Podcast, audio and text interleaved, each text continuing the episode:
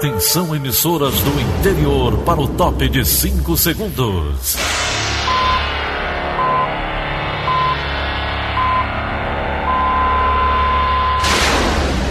A Verdinha leva o som cada vez mais longe. Rádio Sul Cearense de Brejo Santo, Cristal de Quixeramobim, Iracema de Ipu, Jornal Centro-Sul de Iguatu, Macambira de Poeiras, Tabajara de São Benedito, Oroz FM, Pioneira de Forquilha, Itataia de Santa Quitéria, União de Camocim, Educadora do Cariri do Crato, Líder FM de Itapipoca, Aquarela FM de Miraíma, Liberdade de Itarema, Carinhosa de Acopiara, Sertão Central de Senador Pompeu, Vale do Salgado de Lavras da Mangabeira, Vale FM de Nova Russas.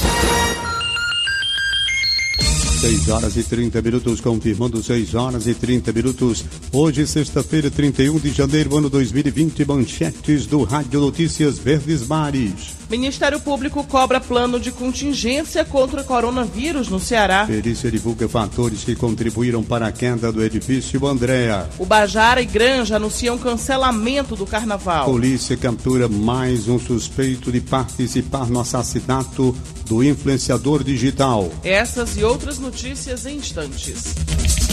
CYH 589. Verdes Mares AM. Rádio Notícias Verdes Mares.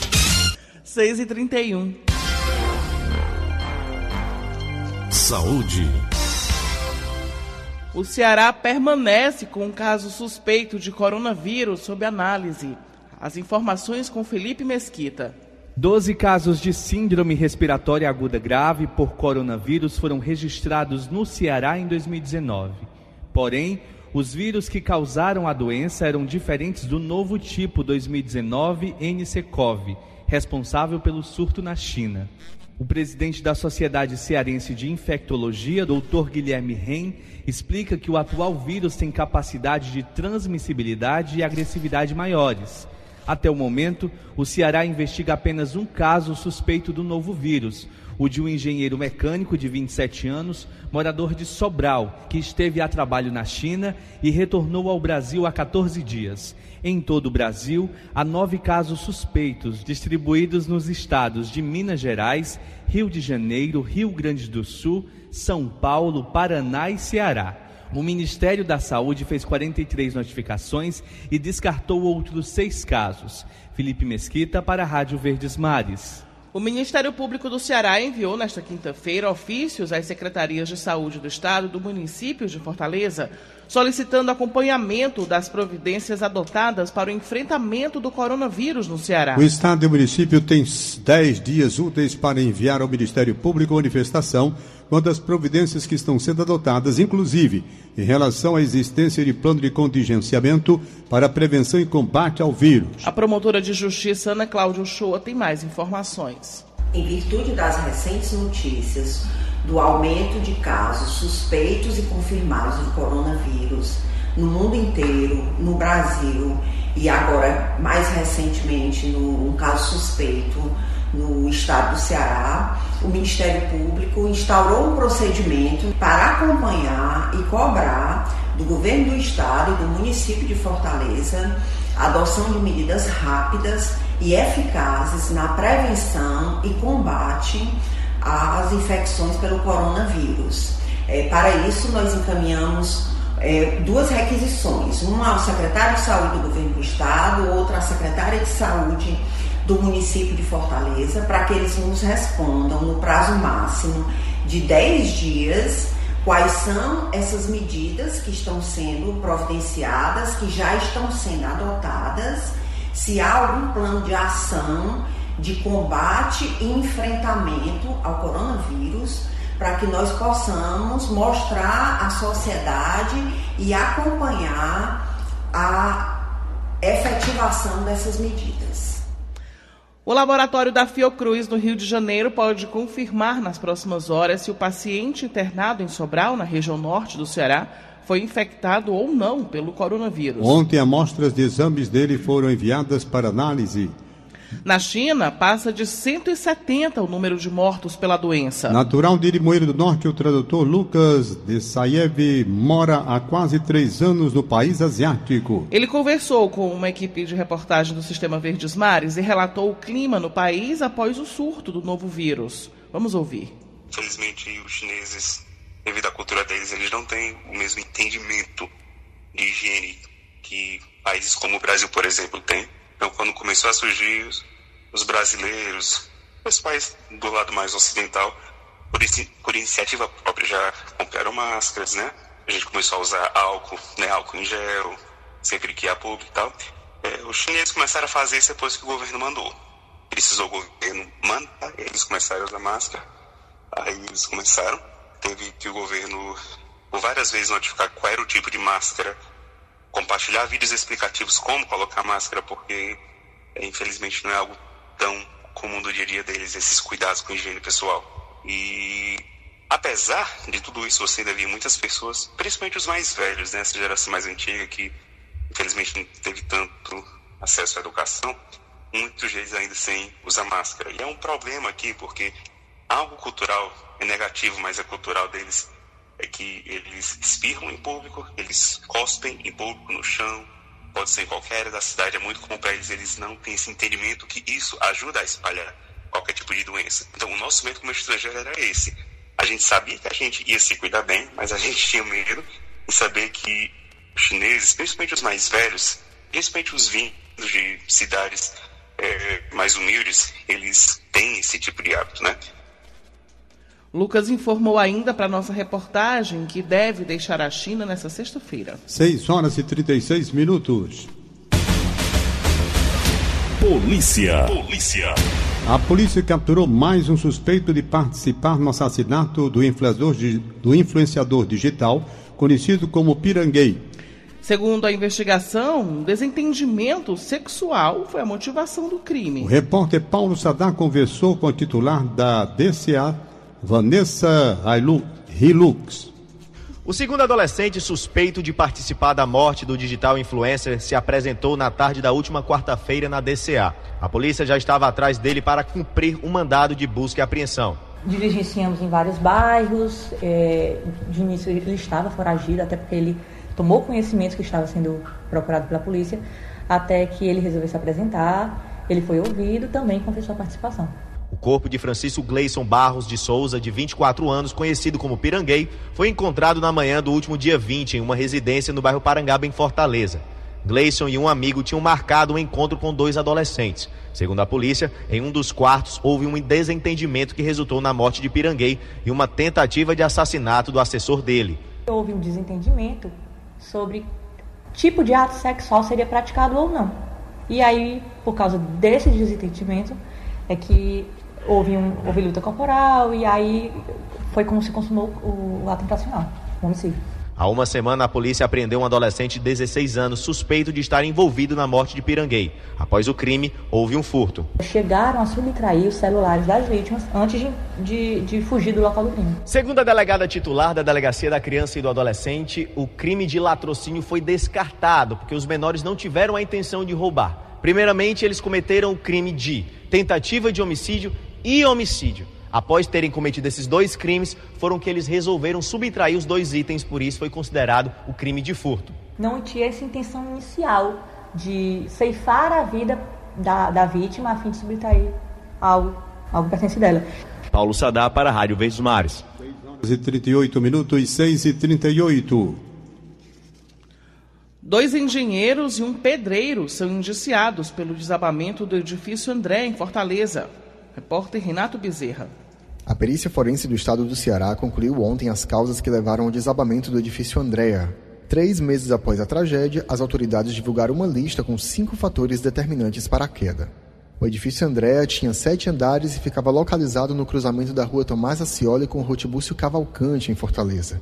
Ele desabou na manhã do dia 15 de outubro de 2019, deixando nove pessoas mortas. Uma operação do Corpo de Bombeiros foi montada para procurar por pessoas que estavam desaparecidas. Após o colapso da estrutura, uma investigação foi instaurada e os indiciados por causar o desabamento foram os engenheiros José Anderson Gonzaga dos Santos e Carlos Alberto Loz de Oliveira, além do pedreiro Amauri Pereira de Souza. A perícia concluiu falha da empresa responsável pela reforma, técnica equivocada durante a obra, ausência de relatório da reforma e de escoramento das estruturas dos pilares de sustentação, além do acréscimo de carga no pavimento da cobertura e falta de manutenção adequada da estrutura desde que o prédio foi fundado.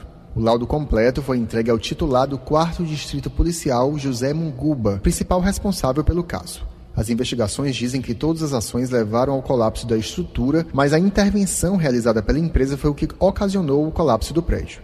É o que informa Fernando Viana, supervisor do Núcleo de Perícia em Engenharia Legal e Meio Ambiente da APEFOSSE causas que condicionaram ao desabamento, na realidade houve uma contribuição, que foi ações de erros no decorrer da vida útil da edificação, sobretudo pela inexistência de manutenções de forma correta ao longo da vida útil da edificação, corroborado, ou seja, somado também com o acréscimo de uma carga não prevista em projeto, isso caracterizando a redução do coeficiente de segurança, tecnicamente falando, da edificação. Isso contribuiu. Contudo, o fator determinante, pelo que nós constatamos e concluímos, concluímos foi a intervenção de forma inadequada por parte da empresa contratada para realizar a reforma, em especial pela não utilização de escoramentos e também de procedimentos em desacordo com as normas técnicas previstas nacionalmente. O trabalho policial ele foi constituído de várias fases, iniciando na parte lá do local propriamente dito, que nós definimos como o processamento do local, no levantamento de todos os vestígios que poderiam ser encontrados lá no local, desde o primeiro dia, do dia 15 até o dia 23, nós concentramos todos os trabalhos lá no local, onde participaram 15 peritos, dentre eles peritos de local de crime, que é responsável pela liberação dos corpos, como também peritos engenheiros, na responsável pela análise estrutural da edificação e passando pela fase seguinte, que foi a fase de análise do laboratório, depois a parte da fase documental e também a, a parte de análise de imagens colhidas no decorrer de todo o inquérito policial. Tudo isso foi utilizado para ser analisado e chegado a essas conclusões. Renato Bezerra para a Rádio Verdes Mares. A segunda turma dos novos agentes penitenciários cearenses, aprovados no último concurso para a Secretaria de Administração Penitenciária, será nomeada nesta sexta-feira pelo governador do estado, Camilo Santana. A cerimônia acontece em solenidade no Palácio da Abolição, logo mais, às 10h30 da manhã. Serão 70 novos agentes, de um total de 192 convocados em novembro. Dessa mesma convocação, outros 65 profissionais já tinham sido nomeados. O titular da SAP, Mauro Albuquerque, tem mais informações. Essa convocação né, já é a segunda desses 190 que a gente está chamando, vai reforçar o sistema penitenciário, vão passar por um treinamento na nova doutrina do sistema, vão sair capacitados e vão ser implementados, ou seja, alocados nas unidades que estão por inaugurar um reforço importante que a gente está tendo com o aumento do efetivo e com a implementação da nova doutrina do sistema penitenciário e o controle total sobre o sistema a importância desse trabalho, a importância da qualificação profissional dos novos agentes para a gente poder realmente manter o sistema nessa tranquilidade que ele se encontra atualmente. 6 horas e 43 minutos. Cidade. Cresce o comércio irregular de plantas em extinção nas feiras de Fortaleza. Diante da situação, surge o um impasse para saber quem fiscaliza, se Estado ou município. Os detalhes estão com o repórter Kilvia Muniz. Em feiras de mudas na capital cearense é possível encontrar uma planta nativa da caatinga, conhecida como coroa de frade. A espécie está em risco de extinção e possui importância ambiental, principalmente em períodos de seca. Por isso, sua venda é proibida. Na Praça das Flores, na Avenida Desembargador Moreira, os vendedores anunciam a planta como a mais rara que existe e até cobram um valor a mais por ela.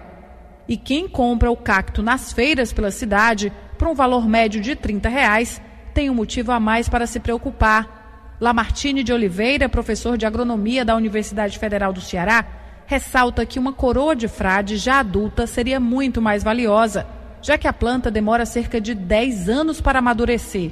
Um dos grandes desafios para resolver o problema é identificar quem é responsável pela fiscalização.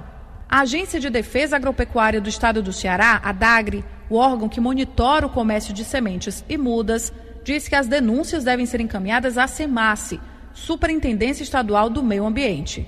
A SEMASSE, por sua vez, afirma que a competência é da Secretaria Municipal de Urbanismo e Meio Ambiente.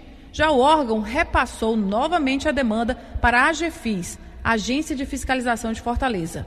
Quando procurada, a GFIS coloca a fiscalização na conta do Estado. Enquanto o impasse não é resolvido, os maiores custos são do ecossistema, que perde uma fonte importante buscada por animais em período de estiagem.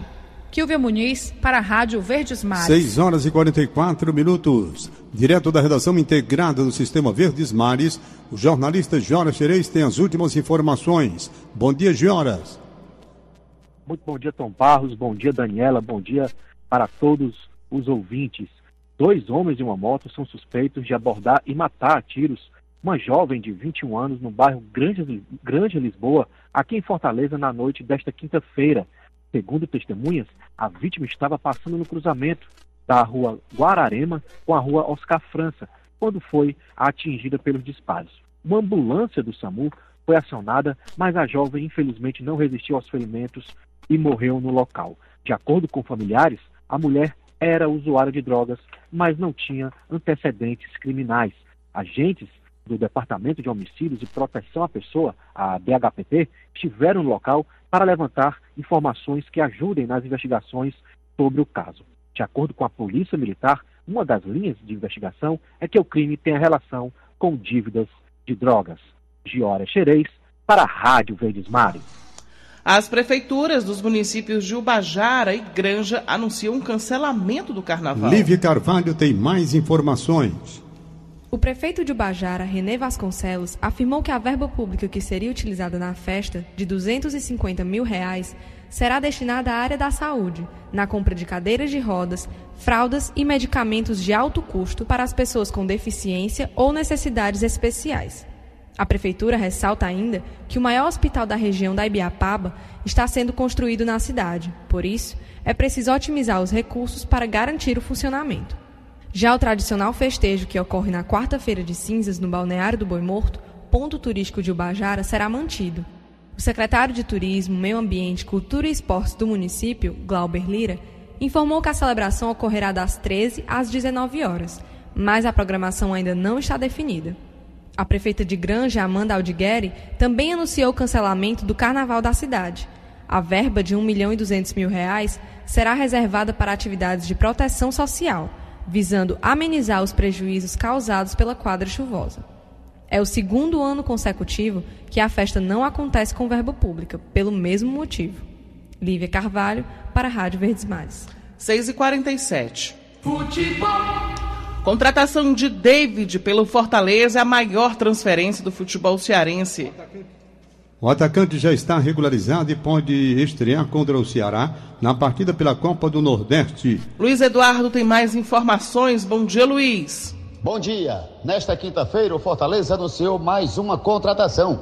Trata-se do atacante David, ex-jogador da equipe do Cruzeiro. O tricolor pagará 5 milhões de reais para adquirir 45% dos direitos econômicos do atacante. O contrato de três anos tem duração até o fim de 2022. Essa transação do Fortaleza com o atacante David passa a ser a maior do futebol cearense, superando inclusive a contratação de Wesley pela equipe do Ceará. Fato ocorrido ano passado, estabelecido um valor de 4 milhões e 400 mil reais. O atacante David, inclusive, já está regularizado e à disposição do Fortaleza, do treinador Rogério Ceni, para o jogo deste sábado. O atacante de 24 anos tem sim a possibilidade de fazer a sua primeira partida com a camisa do tricolor. Neste sábado, o jogo é pela Copa do Nordeste, às 18 horas, no estádio Castelão. Luiz Eduardo, para a Rádio Verdes Mares. E o governo do estado renovou a gestão da Arena Castelão com Ceará e Fortaleza para 2020. André Almeida tem os detalhes. O governador Camilo Santana renovou a parceria com Ceará e Fortaleza para a gestão da Arena Castelão em 2020. Para oficializar o acordo, o gestor recebeu ontem o presidente tricolor, Marcelo Paes, e também o presidente alvinegro, Robson de Castro, no Palácio da Abolição. O modelo da administração compartilhada vai ser mantido até o final desse ano. Para Robson de Castro, o acordo gera avanços em diversas áreas do estado a partir do futebol dos dois principais clubes cearenses. O futebol ele também é importante para o lado da economia, como fomentar o turismo, enfim, investimentos aqui que são feitos por conta de recursos do futebol. assim também como é, o futebol tem sido um fator também de inclusão social. Com a parceria renovada, os clubes também ganham flexibilidade para oferecer mais benefícios ao seu torcedor, como por exemplo redução de custos nos bares, festas realizadas dentro do estádio e também outras ações comerciais e promocionais. Além disso, Ceará e Fortaleza marcaram também um golaço na área social, que vai ser estendida às areninhas, como explica o presidente do Fortaleza, Marcelo Paz. A parceria aqui foi renovada, que a gente está juntos pelo bem do esporte e também com a visão social. É uma conversa muito interessante da gente ampliar um trabalho junto às areninhas, com escolinhas dos clubes, com um trabalho junto às comunidades, a marca dos clubes é a marca do governo do estado, então acho que isso ganha a sociedade como um todo. E os dois clubes também ampliarão sua participação em diversos projetos do governo do Ceará, que estimulam famílias carentes a buscarem opções dignas em suas vidas. André Almeida para a Rádio Verdes Mares. 6 horas e 50 minutos. Em instantes, as ofertas de emprego do CineDT para esta sexta-feira. Rádio Notícia Verdes Mares.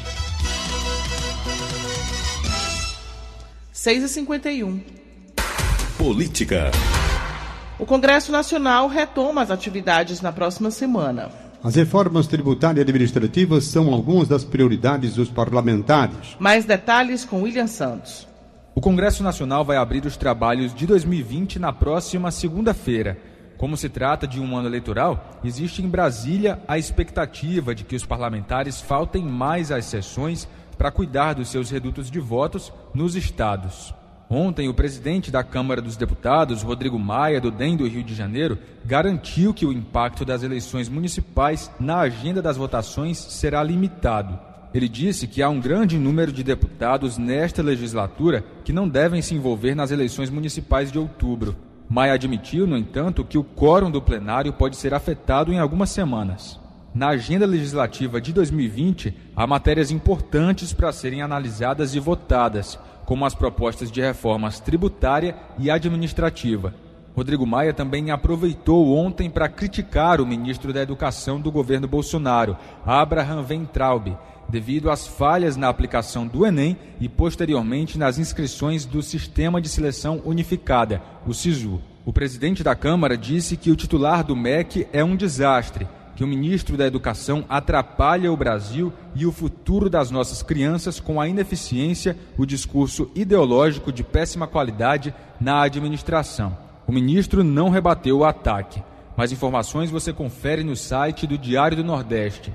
William Santos para a Rádio Verdes Mares. O presidente Jair Bolsonaro esteve no Hospital das Forças Armadas em Brasília ontem à noite ao retornar de Belo Horizonte, onde sobrevoou áreas atingidas pela chuva. Ele permaneceu no hospital por pouco mais de uma hora e meia. Deixou o local pouco antes das oito e meia da noite por uma saída reservada. Em seguida, o comboio presidencial chegou à residência oficial no Palácio da Alvorada. Questionada se o presidente realizou exames no hospital, a assessoria do Planalto disse que sim, mas não informou quais. O secretário de Educação Superior do Ministério da Educação, Arnaldo Barbosa de Lima Júnior, pediu demissão do cargo nesta quinta-feira. Lima é servidor de carreira do Ministério do Planejamento, atual ministro da Economia, e deve voltar à função que ocupava. Economista de formação, ele foi nomeado por Abraham Weintraub para coordenar uma das maiores subpastas do Ministério.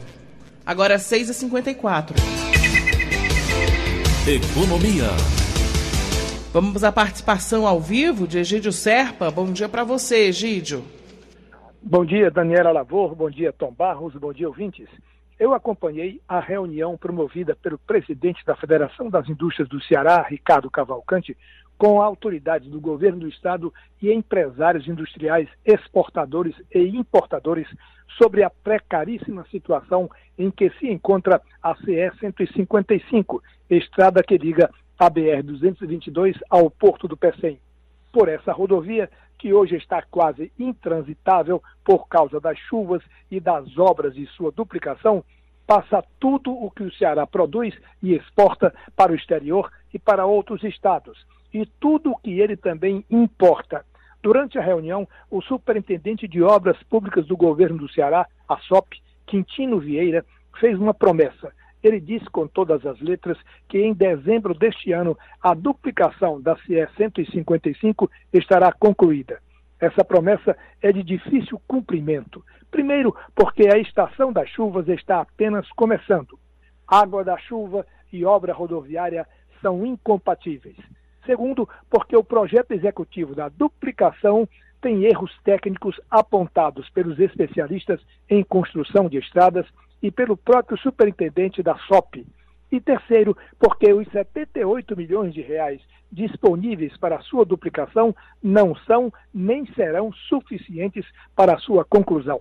Tem mais: se o projeto de engenharia tiver de ser revisto, o atraso da obra será ainda maior, porque terá de haver um processo licitatório que demandará tempo.